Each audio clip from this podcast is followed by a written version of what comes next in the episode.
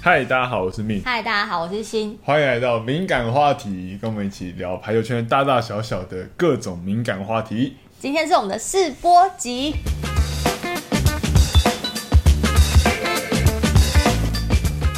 直播集可以算是一个录音的主题吗？可以啊。很多频道一开始不是都会放试播集，就有点试水温的那种感觉。而且我们虽然是试播集，可是我们也是有主题的嘛。我们应该要一开始先跟大家讲一下我们这个 podcast 到底想要干嘛。那敏感话题这个 podcast 的名称，就是之前在 YouTube 上我们在直播的时候有跟大家就是征求各种的名字，这样最多人提供的就是这个敏感话题。那我觉得这个也是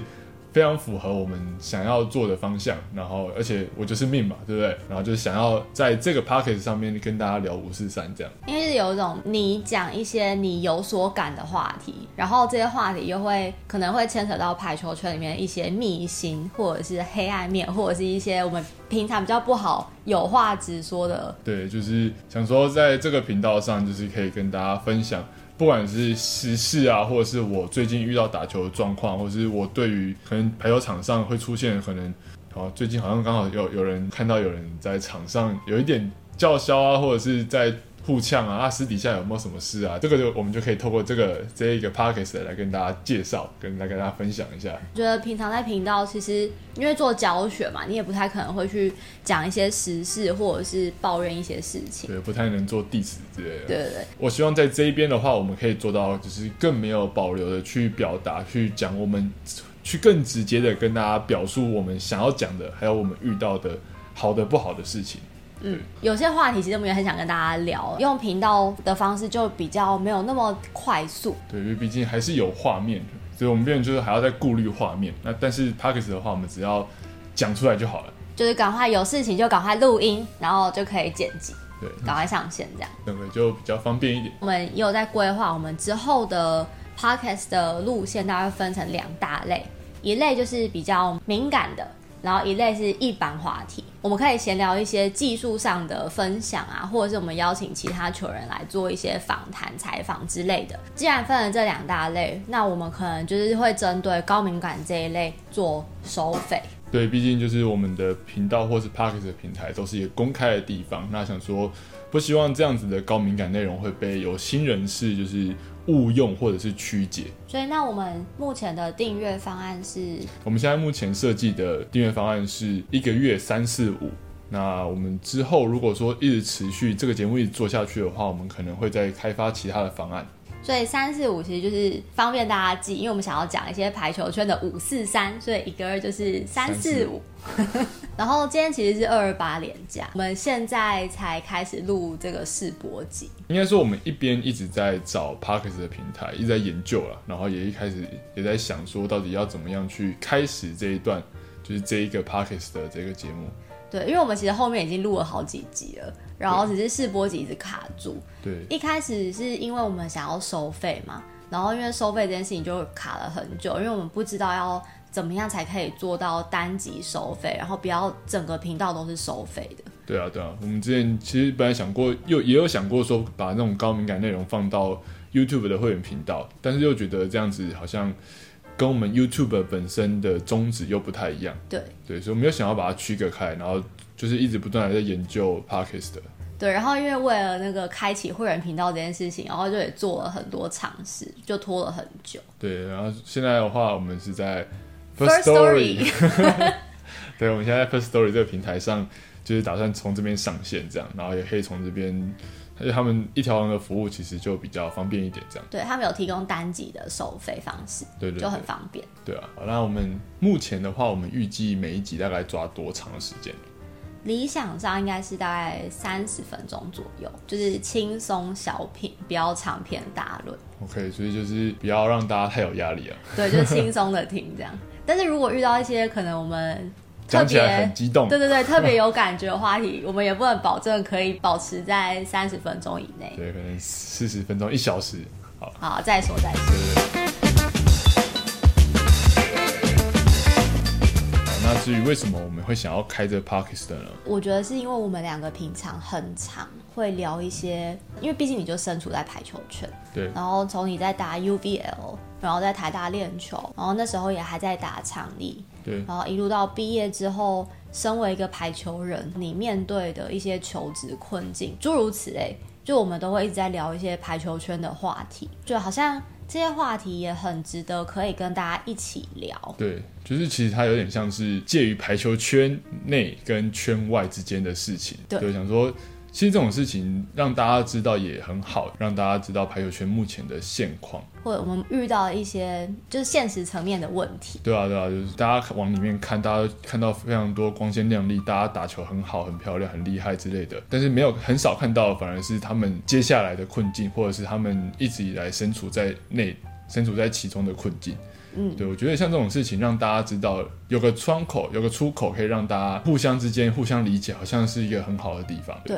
而且也希望可以透过更多人理解这个圈子，也可以让这个圈子越来越好。哦，对啊，我觉得我我是介于圈内圈外之间，一脚在圈内，我是嗯排球人，那另外一脚我又是跳脱了这个排球圈的，那怎么讲啊、就你其实还有另外一个工程师这样子的身份，对，就是比较像比较不像是排球人的这个身份，所以我现在同时有两个身份，我觉得我还蛮适合出来，就是在这个地方做一个分享。对分享。但说真的，其实排球人要怎么定义？就是我们之前也有讨论过这个问题嘛，哦就对怎样叫做排球人？假设你是一个工程师，然后你的兴趣是打排球，不是说这样你就不是排球人，对，而应该是说我们我们会讲的排球人会有应该是想要特别指，就是从小就以排球升学这样子的对身份。可能甚至是已经打算要以排球为生的，在圈内人会讲这样是排球人，嗯嗯对不嗯，对？然后可是普遍的排球人可能就会是哦，我喜欢打球，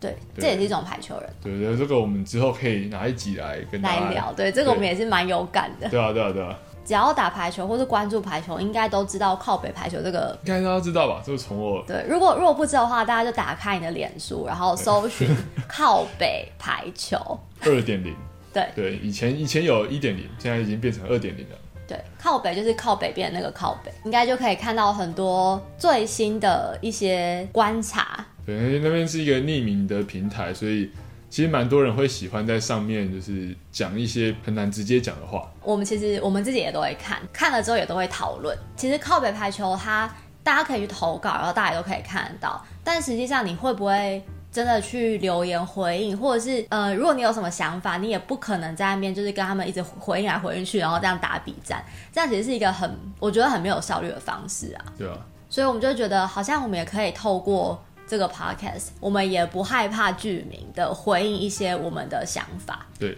这但是当然啊，就是有可能我们在回应的一些话题是比较敏感的，那当然我们就会视情况把它放在收费专辑或是不收费的地方。必须特别跟大家说，我们不会回应任何跟球员私生活或者是人品相关的问题。嗯，对啊，就是应该说我们不会去做那种攻击他人的这种行为，对哦就是我们我们会就事论事，就觉得这个行为 O 不 OK，或是就是我们不要把这个 podcast 变成一个好像在公审他人的地方。我们想要讨论的是球场上还有球场周围的事情，这些球员发生的事情，但是我们不会想要去讨论球员的私生活，像是哦什么什么很渣，或是什么什么对对对叭叭叭这种，对，这种就是因为我们也有收到这样的投稿，但如果是这样的话，我们就会我们不会回应，对啊，我们想要在这边先说清楚。对啊，因为也许他有他自己的立场啊，也许不像你想看的那样啊。我觉得每个人都有自己的生活，每个人都有自己的人生，但我们没有权利去批判对他对或不对。嗯，我觉得有一些东西是大家自己心里有一把尺啊，大家都知道就是允许的范围到哪里，嗯这样就够了。那我们刚才就讲完我们 podcast 的设立宗旨了，那我们接下来要聊什么？可能就来聊一下最近的比赛的赛况分析好了。我也不想要讲太久了，就是、嗯所以我们就先以分析为主。那等一下讲讲看，讲完之后看看我们有没有什么心得，然后再跟大家讨论好了。其实我觉得赛况分析好像也是一个可以跟大家聊的主题。对啊，对啊，这个感觉就比较没有压力，反正就是照实讲出来，以客观的角度去聊今天的比赛内容。前两天就是在中原对上连庄还有对，康对联体，庄，对对，礼拜六的时候是对联庄，然后我们打的是四局嘛，我们赢一输三。对，第一局赢。对对对，我觉得说实话，我们很明显的有看到连庄他们他们这一队在下半季的时候，他们整队的配合的程度提升了很多。对，就他们的团队的那个合作的部分是越来越好，配合越来越好，然后也很有默契。对吧，我觉得他们已经找到他们的所谓的得分方程式。对，有没有？就是就是布莱恩这样。哎、其实我觉得不一定是布莱恩、欸，因为举球是 NONO 嘛，NONO 他在调度，我觉得也很蛮游刃有余的，就他很对信任每一个攻击手。他们的打法其实还蛮，他们会以布莱恩为主，可能布莱恩三颗，剩下的人各一颗，然后布莱恩再三颗，剩下的人各一颗。那我觉得以这样子的比例来说，就是他们的重头戏就是布莱恩。那布莱恩以外的人，因为我们的篮网都会被布莱恩吸走了，所以其他人也都好打。嗯，对，然后那我们如果说没有办法想办法制止布莱恩的话，其实他们就会这样子打，然后越打越顺。他们战术比例好起来之后，其实就整个就很难打。就是我们要拦布莱恩也也不是，然后拦快攻也不是，嗯，就是他们的突破点很多啦。对啊，这一点其实是对啊到他们真的是比较难的一个地方吧。就真的是手到赚到，手到的时候我们真的是需要好好把握，不然我们就会很亏。所以你们应该是要把握第一波。对，我们的第一波是非常大的重点了。如果说我们的第一波打得顺的话，就比较容易跟对方抗衡，因为对嗯对方打得再大力，啊然后也是换他们发球，换他们发球就是我们的第第一一波波。嗯对对对，然后我们这时候有把握起来的话，那就换我们发球，那就是大家就一分来一分去。对，嗯那如果说我们的第一波没有把握的话，很容易又被对方打死了，嗯就变成是对方两分，我们只有一分，那分数就会这样，因为因为这样子被拉开了。打连庄那一场，你是什么时候有上场？我有点忘记了欸、你有上场吗？我有啊， 你这样害我有点怀疑。但我好像没什么上场啊，好像上场一下下，然后我跟高德一起上去换，甚至二换三的时候，然后后来那一局打完就直接到打完。那你在场上有什么特别的感觉吗？我在场上的感觉是，对方真的蛮高的，对方的平均的球点都蛮高的。我我后来用 YouTube 看看这个直播的时候，我有发现说，哎、我们真的比人家矮一点。你说起跳高度吗？所以我说就还是身高，就就身高就比对哦方矮。不要说蓝中啦，他们的大炮手也都高。对啊，都对有都有一百九左右。对，整体来说，他们的高度比较高。假设大家都是都有在练体能的话，那跳的一样高，啊那、你身高又高，就是他的优势。对对对对，这真的是没有办法。这一点对我们来说也是非常吃力的。就是，就假设今天我们不是像每个都像小高那么会跳的话，其实我们就会很容易在高度上会有劣势。嗯，就是应该说，比赛一开始的时候，大家都很有体能的时候，一定没差。对因，为大家都可以好好都跳得起来对。但是打到越后面的时候，你的体能会下降，所以你嗯高度会、一定会有一点点的往下掉，只要一点点五公分，你就会开始被对方收尾。对，对，那其实就会是一个后面很难守。对啊，后面后面就会越来越难打。嗯，嗯，我觉得这时候其实球员的调度，就是所谓的体能上的分配非常重要。嗯因为如果说没有换一下人的话，其实一直都是同一批人打，在这样的高强度、高张力的球赛中，一定会累，累。对，真的会累。只能说会累。对，然后到时候抽筋啊，或者是小高第四局是不是抽筋？他有一球后排嘛，后排攻击下来之后躺在那里。哦，对对对对对，还是好像抽筋吗啊对，那时候好像是抽筋的，对啊，这种高张力的球赛就还蛮容易这样的。而且节奏也很快。对啊，我觉得其实跟隔天的对抗体来说，我觉得对联庄的这个节奏是一点五倍速在播放。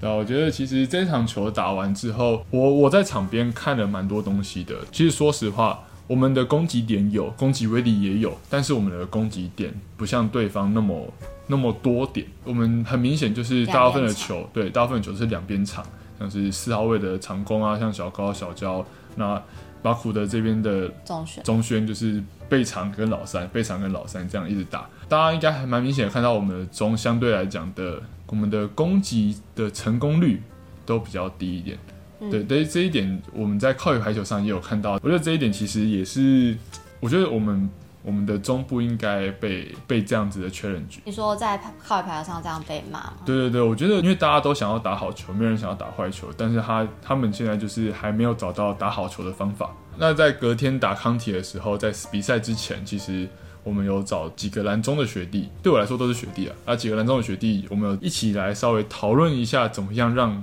中的得分率、成功率高一点。对我觉得这一点其实是我们我们的罩门，就是因为我们的中的攻击率、得分率真的不高。对然，后还有发球，哦，对，发哦有效。其实其实发球发过，发过就会有一定的效果，那对不过是看你要不要让它更有效果。对对对对，但是至少不要失误这样。对，不要直接送分。这一点也是我们还蛮常遇到的问题，因为太容易发球失误了，所以很常会需要用人去换，就是每一局换人都有六次名额，但是我们只要换中的话，就用掉两次，因为可能上去的人没有办法再打中，可能像是高德对，请请高德上去，那叫他去打中也是可以啊，但是可能会可能会跟不上，不对对 对。好，我要不是要攻击他，只是开玩笑，就是会到前排的时候又会被换回来，那这时候就换了两次名额，这个这一点我觉得其实蛮蛮蛮浪费的蛮浪费的，真的。或者是也会换小胖发球，啊嗯，对，主要这样也是把一个小胖这个大炮手用掉了。对啊那，也是蛮浪费的。然后我们在赛前检讨的时候，我有跟这几个学弟讲一些我的观察，那我觉得这一点也是可以跟大家分享的，就是你要知道你自己攻击的好球带在哪里，这很重要。你要知道自己什么样的球可以让你有百分之。七十以上的得分率，你要你这样就是你的好球带。那你要知道你的好球带在这个地方，你才有办法去跟举球员要求你要打这样的球。因为其实我们的中很还蛮常会很疑问，哎、这一颗我怎么打不好？哎、这一颗我怎么打不到？然后我就会觉得啊，就问你啊，就是你应该要自己能够去思考，给自己这个答案。对啊，对啊，就是你应该知道说你自己怎么样，为什么今天打不到，为什么今天太快了、太慢了，还是怎样的？不是不是说一直看，一直请别人来帮你看，嗯因为你现在连你自己觉得最好打的地方在哪里都不知道的话，那别人也很难告诉你你应该怎么调。对，就是你没有一个依据啊，对啊可以让人家帮你做调整。对，那你跟他们说了什么？我一开始先跟伟翔讲，就是因为像伟翔，他从从高中联赛这边，然后现在大一就直接来打企业联赛，高度上跟强度上的转变一定会有一点有一点落差，那需要一些时间来适应。那不过他再上来打这个企业联赛的时候，我觉得我发现他打的快攻的位置跟以前不太一样，就是他离举球员越来越远，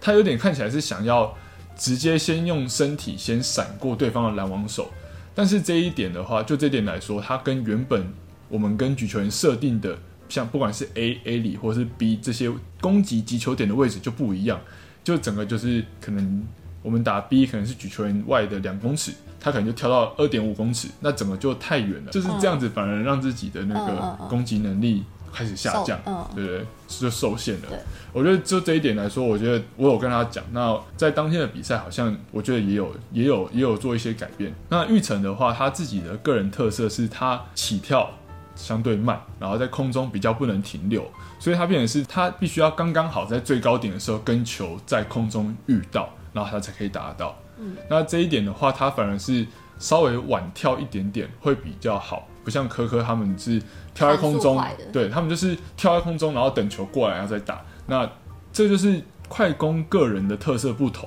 然后去做一些微调。如果说你没有看到影片或是看到暂停画面的话，我会很常去找玉成，或是玉成在被换下来之后会很常跑来找我，就是我们会一直在讨论这样子的事情。那科科的话，嗯，这个人就很有趣了。 我觉得你的表情好像不是这样 想。没有，我就觉得科科这个人就是他，他出手很快，他起跳也很快，高度也很高，但是他有了这些优势之后，其实他比较没有那么多想法思考，对，不是说他不会想，而是说因为他出手要很快，起跳要很快，所以这些东西都快到他没有办法思考哦，球来了就挥掉，球来了就挥掉，我根本就还没有办法，还没有时间去思考说，哎、我空中我要停一下，然后打左边，没有这种事，因为你出手快，你根本就没有时间去选择，嗯哼，对对对，所那以就很很挑跟举球人之间的配合。对对对，那这一点反而是科科可以保持他这个优势。我那时候有去找围城，然后跟他聊一下，我觉得你就把科科当成智障，因为科科他出手就这么快，所以他也比较不会去思考这件事情。那你可以试试看，把球举短一点，他就会往右边打；把球举长一点，他就往左边打。